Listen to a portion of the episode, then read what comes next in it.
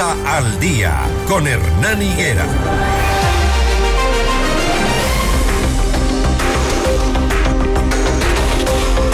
Recuerden, estamos recibiendo su opinión, su criterio para nosotros es muy importante, el 098-999-9819. Seguimos generando información, generando noticia aquí en Notimundo al día. El Consejo Metropolitano de Quito dio paso al proyecto de ordenanza que aprueba el valor de la tierra y sus construcciones, presentado por la Secretaría de Territorio, Hábitat y Vivienda. Esta ordenanza establece que las personas que tengan predios con eh, un valor que no supere los 70 mil dólares no pagarán impuesto predial en el 2024. Sí, escucho bien. Las personas que tengan predios con un valor que no supere los 70 mil dólares no pagarán impuesto predial en el 2024. Para explicarnos esto está Cristian Cruz, administrador general del municipio de Quito. Cristian, buenos días. Un gusto. Buenos días, Hernán, y buenos días a todos, todos los quiteños que nos escuchan a través de esta radio. Explíquenos cuántos predios no pagarán impuesto predial entonces bajo esas condiciones que establece la ordenanza. Bueno, eh, Hernán, eh, para hacer una precisión acerca del comentario, si bien es cierto, en el proyecto de ordenanza se planteó que los predios hasta 70 mil no paguen impuestos, se hizo a nivel del Consejo una revisión de la normativa vigente y el límite para las viviendas de interés social actualmente es de 80 mil dólares. Entonces, dentro del debate en el Consejo eh, Municipal, viendo todo lo que serían las ordenanzas vigentes, lo que es la ley y el reglamento, las viviendas hasta 80 mil dólares los primeros cinco años no pagarían impuesto eh, predial. Los siguientes, de los cinco a los diez años, pagarían el 50% del impuesto predial. Y pasados los diez años, pagarían el 100% del impuesto predial. Entonces, ¿qué hemos hecho? Buscar una gradualidad. Primero subir el techo del monto de las viviendas que no pagarían y buscar una gradualidad en el tiempo de que esas viviendas tengan un beneficio de la exoneración del impuesto predial.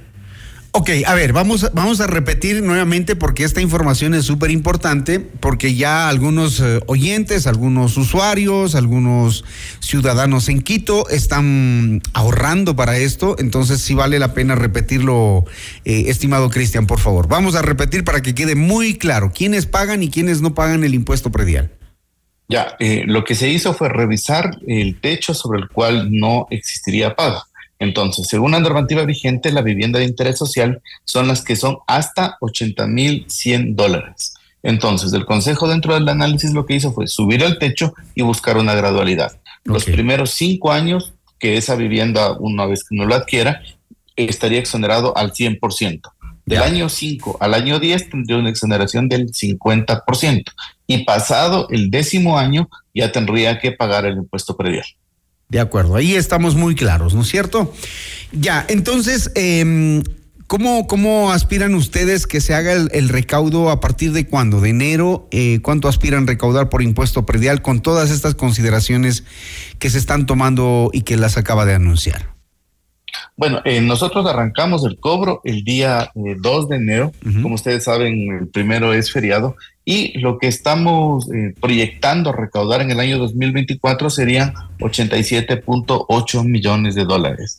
Nosotros siempre hemos saludado eh, la puntualidad en el pago que tienen los quiteños de todas sus obligaciones con el municipio. Y adicionalmente a eso, como usted bien sabe y conocen los quiteños, si uno hace el pago en los primeros 15 días del mes de enero, tiene un 10% de descuento del valor de sus impuestos prediales, lo cual es un atractivo importante para que los quiteños de una u otra manera eh, paguen sus impuestos en los primeros días. Nuevamente, en los primeros 15 días tiene un impuesto del 10, en los siguientes 15 días, en la segunda quincena de enero, el descuento es del 9% y va bajando 1% en cada quincena hasta el mes de junio. Entonces, esto ha sido un motivante importante para que los quiteños siempre paguen al día puntual y en los primeros meses sus impuestos prediales. Las preguntas que nos llegan tienen que ver con eh, el hecho de que cómo una persona se puede fijar eh, el costo establecido como techo para beneficiarse de la ordenanza. Bueno, a partir del, eh, del 2 de enero a primeras horas, cerrando la noche del primero, nosotros ya vamos a cargar toda la información, tanto de los nuevos avaluados catastrales como de los impuestos prediales a pagar. Usted el 2 de enero a primeras horas puede ingresar a la página del municipio de Quito, va a la sección de servicios ciudadanos, va a encontrar lo que son obligaciones a pagar y ahí va a conocer, por un lado, cuánto es el avalúo catastral de su bien y por otro lado, el valor de los impuestos que se derivan del valor del impuesto catastral, el valor del avalúo catastral. Si vale hasta 80 mil, por cinco años no paga. Así es. Eso está claro. ¿Cuánto se recaudó el año que termina? Bueno, el año que termina todavía no hemos terminado, más bien estamos justamente en una campaña motivando a que los quiteños que de una u otra manera eh, todavía tienen valores pendientes a, pago, lo hagan hasta cerrar el año y que no entren en lo que sería ya estar en mora, porque si usted tenía que pagar su impuesto predial en 2023 y no lo hace hasta el 29, que es el día que nosotros vamos a trabajar el día viernes, a partir de enero va a tener que pagarlo con los recargos de intereses y moras. Pero nosotros, de una u otra manera, en esta administración que empezó del alcalde Pavel Muñoz desde el mes de mayo, lo que hemos buscado es facilitar a los usuarios del pago. Ya, no solo que lo pueda hacer en toda nuestra red de mm, oficinas, en todas las zonales, eh, a través del Internet, a través de todo, sino también facilitar lo que sería una página más amigable. Nuestra página de servicios ciudadanos es mucho más amigable en la búsqueda, es completamente accesible para las personas aún eh, que tienen cierto tipo de limitaciones. Entonces, hemos buscado facilitar a los quiteños el pago de sus obligaciones. ¿Y qué es lo que hemos obtenido con eso? Una mejor recaudación. Casi, casi hemos superado lo que ha sido la recaudación del año 22 de lo que vamos del 23 y nuestra expectativa es tener un mejor porcentaje de recuperación para el 24. Hernán, buenos días. Por favor, preguntarle al invitado, ¿qué pasa si no se pagó el año anterior? ¿Hay una multa? Bueno, si usted no pagó en el año 22, él tiene que pagar el del 23 más el del 22 y el del 22 con multa. Todavía usted puede cancelar sus impuestos, como le decía, hasta el 29 de, este, 29 de diciembre del 2023 sin recargos de lo que es el impuesto predial del 23. Si lo deja para el 2, de enero ya paga eh, eh, recargos sobre el 23 y tendría también que pagaría sus obligaciones del 24. Hablemos del tema de las patentes. ¿Qué información deben saber los uh, usuarios, los eh, habitantes en Quito? Bueno, todos los que residimos en la ciudad de Quito, tanto quiteños como no quiteños, que tenemos la oportunidad de ser parte de esta, la ciudad más linda del mundo, ¿qué es lo que tenemos también que entender? Que vivir en la ciudad nos obliga a tener algún tipo de así como tenemos derechos, también de obligaciones.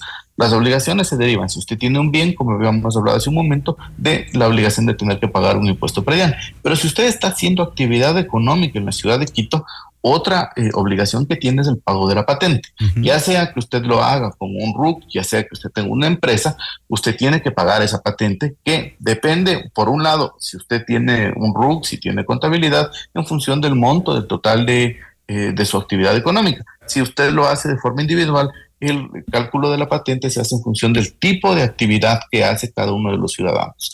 Entonces, nosotros a lo largo de este año, que es lo que igual hemos venido trabajando, en un cruce de nuestra información con la información que nos ha facilitado el Servicio de Rentas Internas, de tal manera de poder identificar cuáles son las personas que residiendo en Quito, teniendo una actividad en Quito, no han cancelado puntualmente el valor de sus patentes y que hemos activado una campaña eh, preventiva. Tal vez usted conozca o algún familiar o alguno de los oyentes que nos escucha, le ha llegado un correo electrónico por parte del municipio de Quito en el cual le dice, mire, sabe que hemos identificado que usted tiene una actividad económica en la ciudad de Quito y no hemos registrado el pago de su patente en este año. Le invitamos a que se acerque a nuestras redes, eh, como le decía, todas nuestras zonales o a través de la página web o a través de la institución financiera de su confianza y pague y cancele el valor de la patente pendiente de este año. Buenos días, Hernán. Estoy pagando por convenio el predial. Me imagino que en este convenio no está el 2023. ¿Dónde veo esa información? Me preguntan. Bueno, eh, si está pagando este año, sí sería 2023. Lo que vamos a cargar recién el día 2 de enero es del 2024. Igual, una de las facilidades que tenemos es que usted pueda coger y cancelar con un convenio de pago los valores que tenga pendientes. O también, en el caso que cada uno de los ciudadanos así lo decida, también podría hacerlo con el pago de, de las tarjetas de crédito que cada uno de ellos tenga, decidiendo en las condiciones de cada una de las entidades financieras los plazos y las condiciones. Tenemos otra pregunta por acá. Veamos, déjeme, déjeme. Hola Hernán, buenos días.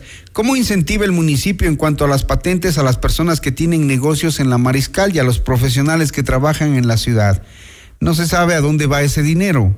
Se presume que va únicamente a pago de sueldos del gran grupo de empleados del municipio. Bueno, lo que sí hay que decirle a, a ese ciudadano que nos escucha, así como a todos los ciudadanos, es que el municipio de Quito es el municipio que más servicios brinda a nivel nacional. Nosotros somos un municipio que no solo tenemos la competencia en lo que son obras públicas, tenemos una competencia importante en lo que es educación, en lo que son servicios sociales a través del patronato, tenemos eh, todo lo que es la regularización, la parte de lo que es control, tránsito, el control de los espacios públicos. Entonces, verdaderamente somos el municipio que más servicios brinda a la ciudadanía que habita en la ciudad de Quito.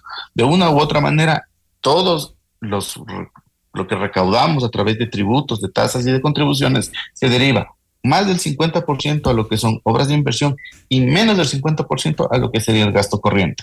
Pero aún así, en lo que se refiere al gasto corriente, no hay que de una u otra manera tratar de, satanizar ese tipo de gasto, porque ese gasto es lo que sirve para eh, pagar los ah, maestros de toda nuestra red de educación Ustedes pueden ver que el municipio de Quito tiene una red de educación municipal no solo grande, potente, sino de muy buena calidad. Entonces, la distribución de todo lo que nosotros pagamos dentro de Quito va justamente para poder cumplir toda esa parte de los bienes y servicios que brinda el municipio a todos los ciudadanos. Buenos días, Hernán. Estoy en desacuerdo. La ciudad está muy descuidada en todo sentido. ¿Qué hacen con el dinero? Nos dicen. Bueno, por acá tengo otra, entre, otra pregunta. Buenos días, Hernán. Yo no tengo actividades en Quito y mi RUG está incluso suspendido, pero sin embargo me cobran la patente. ¿Qué es lo que debería hacer para no tener que pagar este valor? Bueno, eh, ahí es importante. Eh, nace de una obligación tributaria. Mientras el RUG esté activo, eh, va a generar el valor de las obligaciones. Entonces, ¿qué es lo que necesita ese ciudadano? Es cerrar su RUC. Mientras el RUC esté activo, así lo tenga suspendido, ah, mientras no lo cierre, para nosotros va a estar eh, como que todavía tiene obligaciones pendientes. ¿Cómo? ¿Qué debería acercarse? Acercarse a alguna de nuestras eh, oficinas a nivel de las zonales y poder justificar que no ha tenido actividad en los últimos años, a pesar de que todavía no ha cerrado el RUC. ¿Cómo se incentiva con esta cerramos? ¿Cómo incentiva el municipio a las personas que tienen negocios en la Mariscal, dice? Bueno, en la Mariscal, justamente con el, juntamente con lo que es el centro histórico, va a tener todo un plan complementario de reactivación. Si ustedes pudieron haber observado todas las actividades que realizó el municipio en el cierre del año, tanto lo que fueron fiestas de Quito, todo lo que fue la actividad del, del, aniversario patrimonial, el tema de eh, Verano Mer de las Artes, una de las partes muy importantes fue que esas actividades regresen a la Mariscal así como lo hicimos en el centro histórico. Esos son dos sectores de Quito que dentro de la planificación del alcalde Pavel Muñoz tienen una prioridad en, en, lo que es la reactivación, tanto de lo que es la parte turística en el centro histórico como en la parte de la mariscal y va a ir acompañado de otros diseños de proyectos que tenemos eh, en la parte del centro con lo que es el metro y en lo que es la mariscal en el tema de todo lo que es la parte de ordenamiento territorial y de una u otra manera brindar facilidades para que nuevamente la inversión en todo lo que es la parte de restaurantes, cafeterías y sobre todo la actividad que genera la parte turística vuelva y esa zona que de una u otra manera actualmente está deprimida vuelva a ser lo que antes era un referente turístico en la ciudad de Quito. Muy bien.